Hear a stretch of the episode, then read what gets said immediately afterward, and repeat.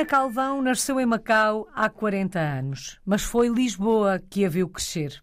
Nesta altura está na Noruega, na cidade de Oslo, onde chegou em 2011. Teve uma outra experiência internacional, fez Erasmus em França durante um ano em 2004. Ana cresceu com a ideia de colocar em prática o título de portuguesa no mundo que ganhou à nascença em Macau? Olá, antes de mais nada, uh, na realidade, não. Nunca foi um, um sonho viver fora de Portugal. Um, queria ter uma experiência internacional, Erasmus, e sempre, desde cedo, quis, mas viver fora de Portugal uh, nunca foi um objetivo em si, nunca foi. Uhum. E depois do Erasmus, esta ideia mudou? Ou seja, o Erasmus um, é preponderante para o caminho que fez depois? Uh, facilitou muito uh, o facto de, de, das coisas de ver no Erasmus que está tão perto de Portugal, que as comunicações são tão fáceis, que, que os voos são tão perto. Facilitou, e facilitou e, e ganhou um pouco o gosto, uhum. uh, claro, de viajar e de, de, ver outras culturas, isso sem dúvida. Na verdade, são alguns os anos que separam a experiência Erasmus do início desta experiência aí na Noruega. O que é que provoca a mudança para a Noruega em 2011? Conhecer o meu marido, neste momento, meu marido, que é norueguês. Foi isso que me levou uh, a mudar para a Noruega. Portanto, o amor aqui nestas histórias de portugueses no mundo. Ana, que memórias guarda do início desta aventura uh, na Noruega em 2011? Duro, foi duro, porque o início foi, foi simples, não custou. O início correu bem, mas uhum. depois o facto de não conseguir ter trabalho custou muito. Eu sempre, sempre tive trabalho, só, nunca pensei que fosse toda a gente dizia, ah, toda a gente fala inglês, não vai ser, não vai haver problema nenhum, vais conseguir ter trabalho no instante. E não foi assim. E isso custou muito. Perante esta dureza do início, e duro é a expressão que a, que a Ana escolheu, imaginou que passados estes anos todos ainda estaria por aí? Imaginei, ou seja, não foi duro uh, não ter trabalho, foi uhum. isso que foi mais duro e, e claro estar afastado da família e dos meus amigos, mas nunca ponderei desistir. Isso, isso não, nunca ponderei. Ana, a Noruega é um país muito diferente do nosso. Como é que foi o processo de adaptação? Para além desta dificuldade que a Ana fazia referência de ter sido difícil uh, encontrar trabalho, uh, mas como é que foi adaptar-se aos hábitos e aos costumes uh, da Noruega? Não foi muito difícil, é, é, realmente muito diferente, mas não foi muito difícil. Talvez por o meu marido ser norueguês, não ser tudo, uh, não ser tudo novo, podia lhe perguntar muitas coisas, de, de costumes e de estar mais ambientada, porque, porque, porque ele está, está na, estava já na, na na Noruega uhum. foi, foi mais difícil as coisas uh, as coisas básicas que, que, que, tinha em Portugal, de, de, ter a minha família sempre ali ao meu lado, um, de, de, ser, de ser de, de, por exemplo, de ver os meus amigos ser muito mais muito mais normal combinar um, um café. Uhum. Uh, cá parece que tudo tem que se combinar com um mês de antecedência, tudo tem que se. É, não há muita espontaneidade e isso é diferente mas o viver, a habituação não foi muito difícil, não é assim, é diferente, o inverno é duro, uh, mas tem, tem, tem muitas coisas boas que compensam, compensam as menos boas. Os menos bons, é isso. E o facto de ter o norueguês ao lado, que de alguma forma pode descodificar códigos sociais, códigos culturais que de outra forma seriam mais difíceis de entender, também é meio caminho andado para que este processo de adaptação seja mais fácil, como a Ana referia há pouco. Sem dúvida, sem dúvida. Isso acho que me ajudou muito. E o facto de ele não ser, de, de eu também poder fazer algumas críticas e, e gozar um, um bocado às vezes com, com algumas características, ele aceita isso muito bem e ri-se. Isso ajuda também hábitos e costumes uh, que tenha estranhado mais, que sejam de facto verdadeiramente diferentes daquilo a que estamos habituados? Talvez uh, uma coisa que eu fiquei. Uh, quando vim para cá, eu gosto muito de caminhar pela montanha e e caminhar e caminhar e caminho, caminho, caminho e eu, eu sempre a minha, habituada a andar para ir a algum lado. Eles andam por andar, para passear. Uh, isso é diferente. O facto de, de terem tempo livre, eu nunca tinha nunca tinha tempo livre em, em Portugal, é que eles têm, conseguem fazer muita coisa depois de trabalho, têm gosto e têm. É, é respeitado o tempo em família, jantarem muito cedo. Os típicos noruegueses jantam por volta das quatro e meia, cinco muito, muito diferente de nós. Há várias coisas, sei lá. E ao fim destes anos todos já se rendeu a todas estas diferenças? Uh, hum. Vive tal e qual os noruegueses? Já caminha por caminhar? Tem tempo livre? Janta mais cedo? Janta mais cedo, não tão cedo. Janta mais cedo que em Portugal, sim. Uh, caminhar por caminhar algumas vezes. E ter tempo livre, tenho, sim. Tenho e gosto e, e acho que é importante. Acho que, sim algumas coisas, mas não, não de todo completamente norueguesa. Mas sente-se em casa aí na Noruega? Sinto-me em casa, mas sinto que me falta alguma coisa em casa. Falta-me falta a família, ou seja, falta-me o resto da minha família. Não a minha família próxima, mas o resto da minha família e os meus amigos. Já vamos falar dessas saudades. E em relação à língua, Ana, teve que aprender a falar norueguês? Sentiu essa necessidade? Sim, sim sem dúvida. Falo, falo norueguês, sim. É importante falar a língua, porque temos a ideia que no norte da Europa, na maior parte dos países, vive-se bem com, com o inglês. E a Ana fazia essa referência logo uh, no início da conversa, não é? Que lhe diziam: toda a gente fala inglês, vai ser fácil o trabalho. Um, não é bem assim. Uh, Vive-se bem com o inglês, mas é importante saber falar a língua? Vive-se muito bem com, com o inglês, mas eu vi para arranjar trabalho uh, em que se, se, o empregador tem, uma, tem um norueguês que pode empregar e uma pessoa que não fala norueguês, não escolhem, não escolhem quem não fala norueguês. E foi aí que eu vi que tinha mesmo necessidade de aprender eh, norueguês. Mas uh, toda a gente fala inglês, a pessoa consegue perfeitamente sobreviver só com inglês. Uhum.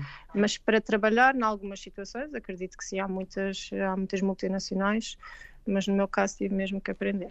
Foi uma tarefa e tanto? É difícil falar, falar ler, escrever norueguês? Difícil. É muito diferente do português. Uh, e,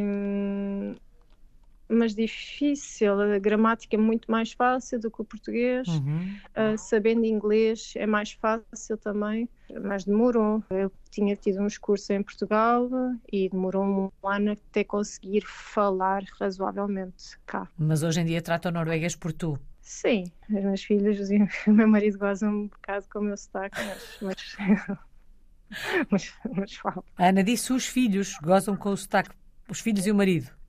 Sim.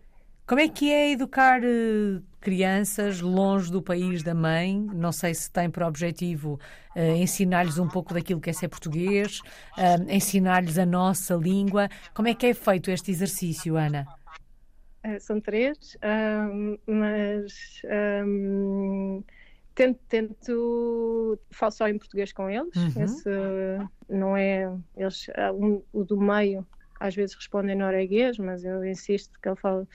E digo-lhes sempre: vocês são meios portugueses, meios, meios noruegueses. Uhum. E eu, eu acho que eles se sentem, sentem também portugueses, e isso é bom. Falo de coisas de Portugal. O ano passado estava em licença de maternidade e eles estiveram no infantário em Portugal. E e falamos disso e, e, sempre que vamos aí de férias uh, tentamos sempre falar uh, de tudo, uhum. de, das pessoas serem diferentes também, de algumas coisas serem diferentes, do tempo, falamos muito do tempo. De... Porque eles próprios vão começando a perceber muito. essas diferenças também, não é? Sim, sim, sim, sim. Na Noruega chove muito, em Portugal falta chuva. Pronto, falamos, falamos muito, sim e assim se vai fazendo a passagem de testemunho.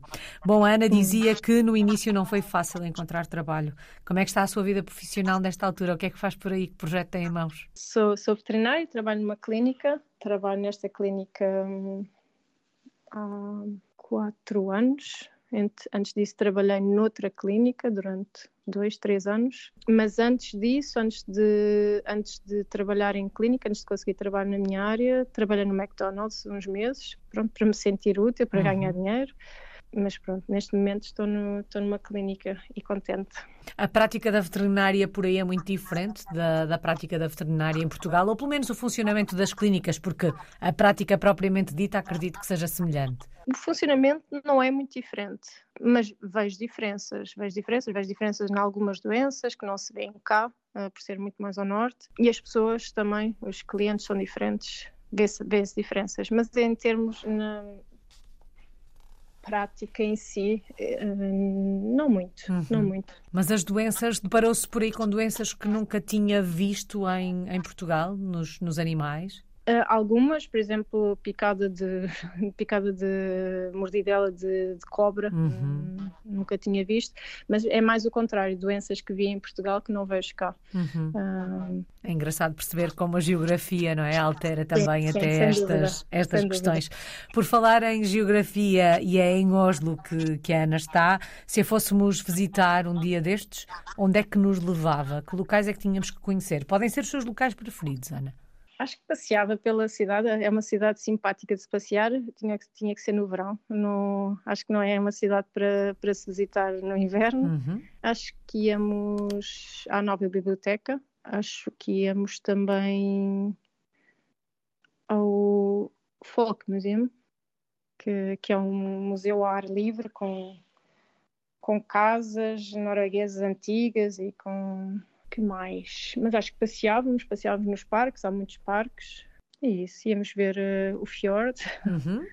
E gastronomicamente e falando, há alguma coisa que tivéssemos que provar aí em Oslo? Na realidade, acho que não. nada, nada obrigatório. Não há nada tipicamente norueguês que se coma por aí? Tipicamente há comida que se come no Natal, típica mas não há assim nada que, que seja imperdível. Uhum. Ao contrário de Portugal, que normalmente nós temos dificuldade em fazer escolhas quando fazemos recomendações uh, gastronómicas. Exato. Ana, quando olha para o futuro, é aí pela Noruega que se vê durante mais alguns anos com a sua família? É, é. Acho que já não me vejo a morar em Portugal. E é possível outro país, eventualmente, mas vejo-me aqui na Noruega, sim. E o que é que se aprende com uma experiência como esta? Qual é que é a maior lição, o maior ensinamento de se viver numa cultura diferente daquela onde crescemos? A dar-se valor às coisas que temos em Portugal. Eu acho que também é estar um bocadinho hum, mente aberta, de haver hum, tantas coisas, não, não que nós achamos que são as certas em Portugal ou, ou as certas aqui na Noruega e termos outras, outras experiências, uh, vermos que não, que não há certo, quer dizer, pode haver certo, mas há tantas coisas que, que podem ser certas de maneira diferente, é abrir um bocadinho os olhos, acho que... Acho Passamos que a olhar para a diferença de uma outra forma. Sim, sim. Saudades do nosso país, Ana. De que é que sente mais falta de Portugal? Eu já, já disse várias vezes, a minha família, dos meus amigos, acho que é isso que sinto mais falta da, da, da espontaneidade, do tempo, uh, do calor, da comida também. E acho que é isso, assim, e claro, das praias, tudo, o país também, uhum. mas, mas acho que é isso que sinto mais falta. A Ana falou, eh, já fez aqui várias vezes referência ao tempo. No norte da Europa há muito aquela questão, em determinados eh, países, ehm, de no inverno eh, terem muito poucas horas de luz e no verão terem muitas horas de luz. Isto foi um problema para si? O verão não. O verão gosto muito. O inverno o inverno custa. Às vezes eu acho que nem é tanto. É, é também um pouco. As horas de luz. Uhum. Uh, mas é o frio, é ser frio, é ser. É tudo. É, é neve, é tudo escuro, é tudo. Mas depois com, com o passar no, no ano, quando, quando começa a ficar mais calor e, e, e as horas de luz aumentar, compensa tanto, que é, é tanta a diferença que, que a primavera e o verão aqui são ótimos. Mas depois chega a esta altura, já começa já começa a gostar de não ser não ser não estar calor uhum. agora é, estamos em setembro mas mesmo em agosto e e já andamos de camisola. Bom, a verdade é que já passou mais de uma década desde que se mudou para, para a Noruega. Ainda assim, ao fim destes anos todos, continua a ser difícil o inverno por aí. Continua, eu acho que é cada vez mais difícil. Mas, mas continua assim. Ana, só falta uma palavra. Que palavra escolhe para resumir a sua história de portuguesa no mundo? Provavelmente portuguesa neste momento será o amor. Foi por isso que me, que, que me mudei para, para a Noruega. Bom, e foi por amor que esta história começou. Muito obrigada. Ana Calvão está em Oslo, na Noruega. É uma portuguesa no mundo desde sempre.